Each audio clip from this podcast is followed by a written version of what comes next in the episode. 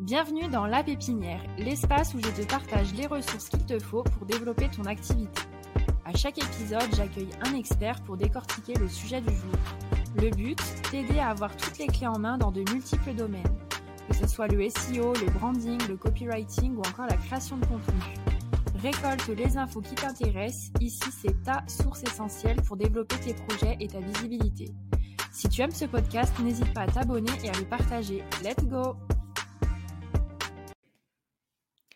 Bonjour à tous et bienvenue dans le nouvel épisode de La Pépinière. Aujourd'hui, j'accueille un expert dans son domaine pour le sujet suivant, comment exploser les stats de ses posts sur LinkedIn. Et pour ça, j'ai invité Lucas Gonzalez. Salut Lucas. Salut Margot. Ok, ben moi du coup je suis Lucas Gonzalez, euh, je crée du contenu sur euh, LinkedIn depuis maintenant un an et demi euh, au sein d'une agence de branding Standout à Toulouse. Du coup, avant de rentrer dans les détails et de vouloir répondre à la question du jour, comment exploser les stats de vos posts LinkedIn, vous devez comprendre qu'il est important de prendre le temps de poser les bases. Sans rentrer dans les détails, vous devez comprendre qu'exploser LinkedIn sur un post, c'est clairement pas si difficile. Par exemple, moi, l'un de mes premiers posts, il a fait plus de 400 000 vues. Bah, clairement, j'ai jamais refait un tel score depuis.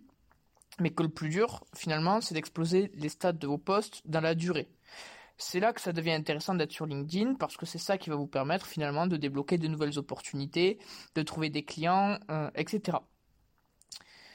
Donc, euh, ce qu'il vous faut savoir, c'est que déjà, il y a deux choses à faire avant de poster. Euh, la première, c'est de construire une véritable stratégie de contenu.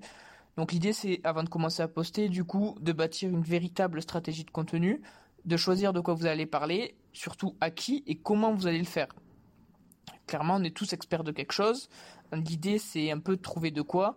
Euh, donc il y a de la place sur LinkedIn un peu pour tous les sujets, autant euh, professionnels, donc comme moi qui décide de vous parler de LinkedIn, de vous donner des astuces pour euh, tous les community managers, etc. Mais ça peut être aussi des sujets qui vous tiennent particulièrement à cœur. Je pense par exemple à Hugo Gédio. Vous, vous, avez déjà dû voir passer ses posts, c'est le Mario Bros de LinkedIn, donc qui va vous parler essentiellement d'e-sport et de gaming. Je pense à Kevin Fall, lui qui va parler beaucoup de pop culture, ou de Leslie Formé, qui elle vous parle voyage. Mais en tout cas, euh, le plus important à retenir dans tout ça, c'est que se lancer sans avoir trouvé sa niche et établir sa stratégie, c'est un petit peu comme sauter dans le vide sans élastique. La deuxième chose à faire, donc là, ça va pas vraiment être le sujet du podcast d'aujourd'hui. Je laisserai d'autres personnes qui sont probablement meilleures que moi dans ce domaine pour vous en parler plus en détail.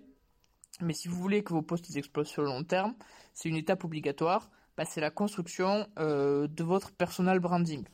L'idée, clairement, c'est de se rendre inoubliable que ce soit par ses couleurs, par son style d'écriture, par sa personnalité, et de devenir une référence de votre niche, tout simplement pour que les gens vous considèrent comme un expert. Pour ça, donc, vous avez un épisode qui est disponible avec Honoré. Imaginons du coup que vous avez euh, déjà fait toutes ces étapes, donc vous avez votre stratégie de contenu et votre personal branding. On va voir comment exploser les stats euh, de vos posts LinkedIn. La première étape, déjà, c'est euh, d'observer. Parce qu'à moins d'être surdoué ou très chanceux, il y a très peu de chances que vous arriviez à exploser LinkedIn en quelques semaines en partant de zéro. Euh, à moins que c'est pas impossible, il y en a qui sont déjà arrivés, mais moi ce que je vous conseille, euh, c'est d'abord de faire de la veille. Ça paraît banal comme conseil, mais en réalité c'est 50% de votre succès, parce que tout simplement tout ce que vous devez savoir sur LinkedIn, c'est sur LinkedIn. Donc pour exploser sur vos posts, moi je vous conseille d'abord de prendre le temps d'analyser tout simplement les posts des autres qui ont buzzé, de comprendre pourquoi ils ont marché, d'observer les créateurs qui vous inspirent, de voir un petit peu eux comment ils font et de trouver aussi et surtout quel est le contenu qui va intéresser votre audience. Et tout simplement, bah, vous copiez. Euh, en tout cas au début. Alors attention, quand je vous dis de copier, je ne parle pas de plagier. Euh, ça, c'est un délit qui est clairement passible de la peine capitale sur LinkedIn. Ne faites surtout pas ça. Mais euh, essayez de prendre un petit peu le meilleur de ce qui existe dans votre fil d'actualité pour créer votre propre recette à vous. Donc inspirez-vous de certains visuels, inspirez-vous des accroches, inspirez-vous des termes, des personnalités euh, des autres, parce que c'est tout simplement en reproduisant euh, les recettes qui marchent finalement que vos posts marcheront aussi, et dans un second temps vous créerez euh, quelque chose qui vous ressemble vraiment. Et ça, j'insiste là-dessus, mais il faut clairement pas en avoir honte. Moi, par exemple, bah, je me suis longtemps inspiré, et je m'inspire encore d'ailleurs du contenu de Noémie Raffiou, par exemple, et des visuels de Valentine Soda et de son alternante Gaëlle Arbreto que je trouve vraiment très cool. Donc je m'en inspire beaucoup dans ce que je fais. finalement, apprendre LinkedIn, c'est un peu comme apprendre un métier au début, ben, il faut se contenter de reproduire les gestes euh, que nos mentors, en tout cas euh, ceux qui savent, euh, font. Et puis à peu à peu, on va pouvoir créer son propre style. La deuxième étape, du coup, pour poster sur LinkedIn et exploser ses stats, c'est de comprendre l'algorithme. L'algorithme LinkedIn, il est simple. En gros, comment ça marche? Quand vous publiez votre post, il va être montré à une toute petite partie de votre réseau, par exemple 100 personnes au hasard. Et globalement, ben, ce qu'il faut comprendre, c'est que si ces personnes, euh, ces 100 personnes interagissent avec votre contenu, alors interagir, c'est-à-dire qu'elles cliquent sur voir plus, qu'elles passent du temps sur la publication, qu'elles partagent votre publication, qu'elles mettent un j'aime ou encore mieux un j'adore, qu'elles commentent le post, qu'elles enregistrent le post, ben LinkedIn, il va considérer votre post comme intéressant. Et donc, il va le diffuser à un plus large public. Puis en gros, il va répéter l'opération, donc euh, il va en élargissant toujours plus l'échantillon, donc ça va être montré à 100, 200, 500, 1000 personnes. Euh, et à chaque fois, il va euh, vérifier donc si ça intéresse bien les gens jusqu'à ce que finalement votre poste s'essouffle de lui-même. Donc vous l'aurez compris, le nerf de la guerre sur LinkedIn, c'est de réussir à créer de l'interaction. Et donc là, on va prendre chaque interaction que je vous ai citée précédemment et on va voir comment on peut faire pour essayer de la générer. Donc la première chose à faire, c'est d'entraîner le clic sur voir plus. C'est clairement l'étape la plus importante, car c'est de ce clic que va découler toutes les autres interactions. Personne ne commente ou interagit avec un post avant de l'avoir lu, à part si c'est vos collègues auxquels vous avez demandé euh, un peu d'aide. Donc en gros, c'est 70% du travail. Vous devez donc agripper l'attention du lecteur en seulement deux lignes. C'est votre hook, votre accroche. Pourquoi deux lignes ben, Tout simplement parce que euh, c'est ce qui va être visible sur téléphone euh, avant le voir plus. Une bonne accroche, c'est quoi, quoi? Donc il y a plein de modèles euh, d'accroche qui existent, mais une bonne accroche, en gros, c'est une accroche qui va interpeller votre audience, donc qui va titiller sa curiosité, qui va pousser finalement le lecteur à vouloir connaître la suite.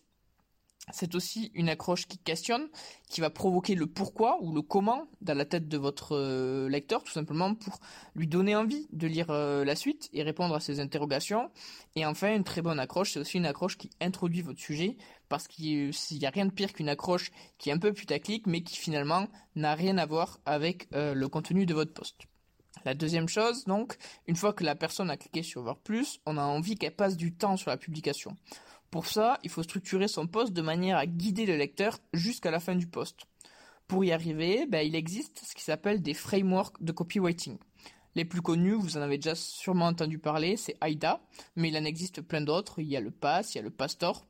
Mais là, je vais pas m'étaler sur le sujet. Mais si vous voulez en savoir plus, moi je vous redirige vers l'épisode numéro 9 de la saison 2 de la pépinière qui vous explique très bien comment ça marche. Ensuite, il y a autre chose qui va compter euh, du coup dans le temps que va passer la personne sur la publication. Ça va être aussi le, choix du format. Les carousels, par exemple, bah, c'est un bon moyen de faire en sorte que les gens restent un petit peu plus longtemps parce que en plus de lire le post, ils vont devoir aller jusqu'à la fin du carrousel. La troisième chose qu'on veut donc, c'est que les personnes interagissent avec la publication. Pour cela, vous devez inciter votre lecteur euh, euh, à interagir et donc c'est tout simple. Bah, il faut lui demander dans chacun de vos posts, il ne faut pas hésiter à abuser euh, de ce qui s'appelle des CTA, des call to action, euh, c'est-à-dire ben, à lui dire ben, aime mon post, commente mon post, partage mon post. Et notamment, j'insiste là-dessus quand vous faites des carousels, parce que du coup, vous avez d'autant plus euh, d'occasions de le préciser.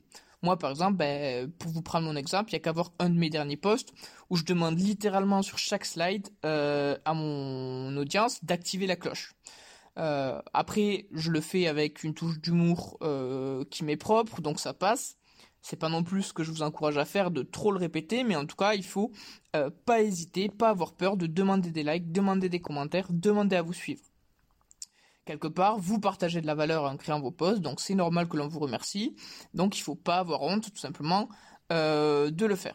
Et enfin, il y a une autre chose qui va pouvoir vous aider euh, à créer de l'interaction, c'est une question en fin de post qui va donc euh, s'adresser à votre audience pour qu'elle vous réponde en commentaire. Donc l'idée, c'est en gros de poser toujours une question ouverte quand c'est possible, afin d'inciter les personnes finalement à créer le débat en commentaire. Et donc quand vous créez le débat, ben forcément, il va y avoir de l'interaction et votre post, il va un petit peu mieux marcher. Un dernier truc, euh, ça c'est un peu une recette maison que moi je fais, il y a d'autres personnes qui le font, etc. Mais ça marche super bien, c'est en gros de cacher un peu des sortes d'easter eggs, des refs en fait dans vos posts. Euh, par exemple, moi de temps en temps je fais pas mal de refs à Kylian Mbappé ou alors je vais illustrer mon propos de manière un peu drôle et les gens à chaque fois ils vont le noter en commentaire en disant euh, ah pas mal ta blague sur Kylian Mbappé et donc ça encore ça va créer de l'interaction sous mes posts si vous voulez que les gens euh, enregistrent vos posts, il euh, n'y a pas de secret pour celui-ci. Bah, il faut que votre post puisse finalement aider la personne dans un futur plus ou moins proche. Et comment faire ça? Bah, Il faut tout simplement partager un max de valeur et surtout la rendre activable pour que la personne bah, puisse la réutiliser. C'est ça qui va faire la différence parce que si elle a l'impression qu'elle sera incapable de le réutiliser, elle n'aura pas d'intérêt euh, à, à enregistrer votre post pour y revenir plus tard. Voilà, donc là on a vu euh, toutes les principales interactions. Donc là je vais vous donner quelques autres conseils en vrac pour vos posts. Donc par exemple, utilisez 3 à 5 hashtags maximum dans vos posts. Au-delà, bah, vous risquez d'avoir un post qui est pénalisé par LinkedIn. Ne faites pas trop long. Rien de pire que des pavés interminables, donc essayez d'être concis. L'idée c'est d'écrire une première fois votre post et de repasser dessus pour supprimer tout ce qui va être inutile. Ne publiez pas le week-end. Alors ça, certains vous diront de le faire. Moi, je ne suis pas trop pour ça. Toujours une question finalement d'effort-résultat. C'est-à-dire que si vous passez une heure pour euh, créer votre post euh, et que vous le publiez le dimanche, il fera probablement moins euh, d'impressions, de likes, de commentaires qu'un post que vous publierez le lundi. Et pourtant, vous avez passé le même temps dessus. Donc, autant garder votre post du dimanche pour le lundi, tout simplement. variez votre contenu. tout simplement pour être prêt à tous les changements d'algorithme. Là, on voit que euh, bah, il y a des personnes ces derniers temps qui ont un peu abusé euh, de ce qui marchait. Euh, donc notamment ce, ce que LinkedIn a appelé un peu la Facebookisation de sa plateforme. Donc c'était des contenus avec une photo accompagnée d'une histoire un petit peu inspirante. Donc il y a des personnes qui faisaient que ça tous les jours, qui postaient les mêmes photos, les mêmes histoires.